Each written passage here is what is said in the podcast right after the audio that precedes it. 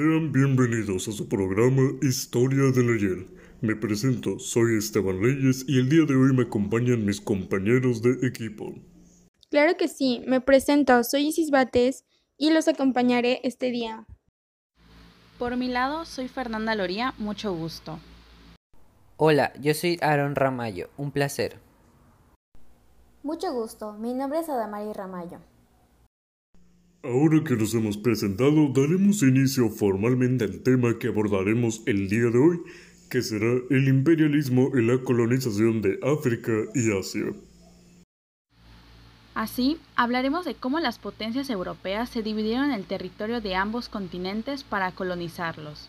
E igual sus causas y consecuencias en el mundo y en sus colonias. De igual forma, sobre datos interesantes y anexos sobre esta información a manera de curiosidades. Sin más que añadir, después del corte pondremos la información sobre la mesa y dialogaremos sobre ello. No se desconecten, volvemos en un momento.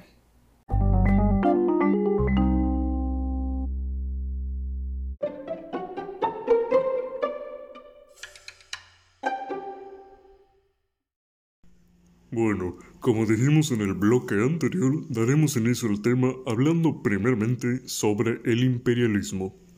Así es, pero primero hay que saber qué es el imperialismo, siendo el periodo de 1886 a 1914 donde las potencias europeas dominaron amplios territorios.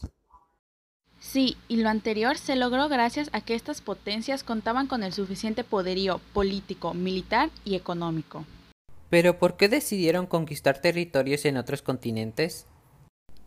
Bueno, desde siempre las potencias tuvieron ideales expansionistas, pero para este caso, una de las causas principales fue la revolución industrial. Tiene sentido. Imagínense tener todo tipo de inventos y maquinarias y no aprovechar su máxima capacidad. Claro, y eso sumado a sus sentimientos de superioridad y a los descubrimientos de materias primas para sus industrias y manos de obra barata, terminó en un efecto de bola de nieve. Y que desgraciadamente coadyuvó directamente a exacerbar sus intenciones de colonización, pues en dicho continente. Sí, ya que para cada potencia significaba un nuevo comienzo, como por ejemplo, para Francia era recuperar el prestigio que tenía como imperio. O para Gran Bretaña sería el poderío estratégico, ya que si vemos para finales del siglo XIX tenía colonizado casi medio mundo. En Asia pasó algo similar, pero como las culturas eran más arraigadas, tuvieron ciertos problemas al colonizar. Sí, pero países e imperios como Rusia, Estados Unidos, Holanda, Japón, etc., lo hicieron de todos modos. Así es, pero regresando al caso de África, tuvieron la impresionante idea de formalizarlo y lo acordaron. O sea que organizaron entre sí mutilar y dividirse todo un continente. Así es, aunque parezca inverosímil, organizaron una conferencia en la cual dictaban qué parte del pastel le tocaba a cada uno. Bueno, visto así, asumo que no invitaron a ningún representante de dicho continente. ¿Qué más? Si hablamos de su sentimiento de superioridad, ¿qué van a andar dialogando con gente que consideraban inferiores a ellos? Bueno, pero entonces, ¿cómo es que lograron llegar a un acuerdo? Porque imagino que todos querían tener buena parte del pastel. Así es, aquí es donde entra el papel fundamental de Alemania, junto con su político y dirigente estrella Otto von Bismarck. Sí, Alemania, que para ese tiempo era la primera potencia militar, fungió como un árbitro para estas relaciones internacionales. Y eso nos lleva al otro acontecimiento histórico que mencionamos, que es la Conferencia de Berlín de 1885. Y aquí es donde discutieron fervientemente qué territorio querían, así como el por qué. Esto claramente duró meses. Claro, no es fácil llegar a un acuerdo si todos tenían un apetito voraz por el continente, así como sus recursos y mano de obra. Y así, después de casi cuatro meses, se estipuló el reparto de África, donde Otto von Bismarck organizó y repartió a todos sus respectivos territorios. Pero como dijimos, al contar con ningún representante de dicho continente, pues al, colonizarlos hubo guerra entre ellos y los pueblos originarios. Era de suponerse, literalmente les arrebataron sus tierras. Y eso, sumado al boceto escueto que hicieron sobre las fronteras de sus territorios, no hizo nada más que rayar los conflictos al mezclar las diferentes culturas del continente. Pero bueno, si se atrevieron a mutilarlo, no creo que se preocuparan tanto por su cultura y sus pueblos originarios. Sí, y cada uno lo colonizó como mejor le pareció. Algunos hicieron sus colonias, otros un protectorado y algunos un territorio metropolitano. Pero que terminaron en lo mismo.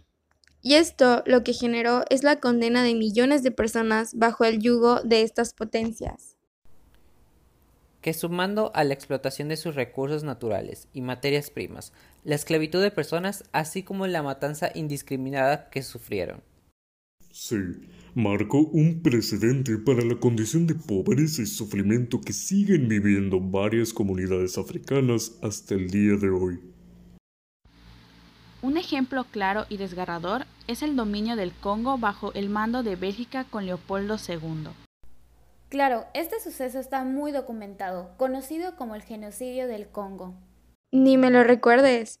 Literalmente se pueden encontrar fotografías de personas con partes mutiladas o cercenadas. Y lo peor de todo es que fue bajo castigos por acciones estúpidas o exageradas. Vaya reino del terror. Y justamente eso nos abre una pregunta que abordaremos en el cierre del programa. ¿Fue válido o más bien necesario todo esto? Bueno, siendo objetivos, la explotación de esos territorios trajo consigo avances económicos y tecnológicos, e incluso precedentes de artefactos de hoy en día. Pero eso nos lleva a la pregunta, ¿el fin justifica los medios? La pregunta del millón, que varía dependiendo de la ética de cada persona. Y con eso dicho, pasamos al cierre, recapitulación y despedida del programa. Volvemos en un momento.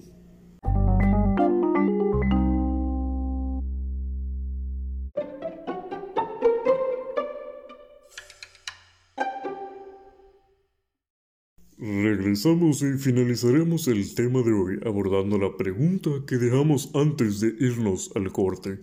¿El fin justifica los medios? Bueno, es innegable que la explotación trajo consigo avances económicos y tecnológicos para Europa, muchos de los cuales siguen hasta el día de hoy.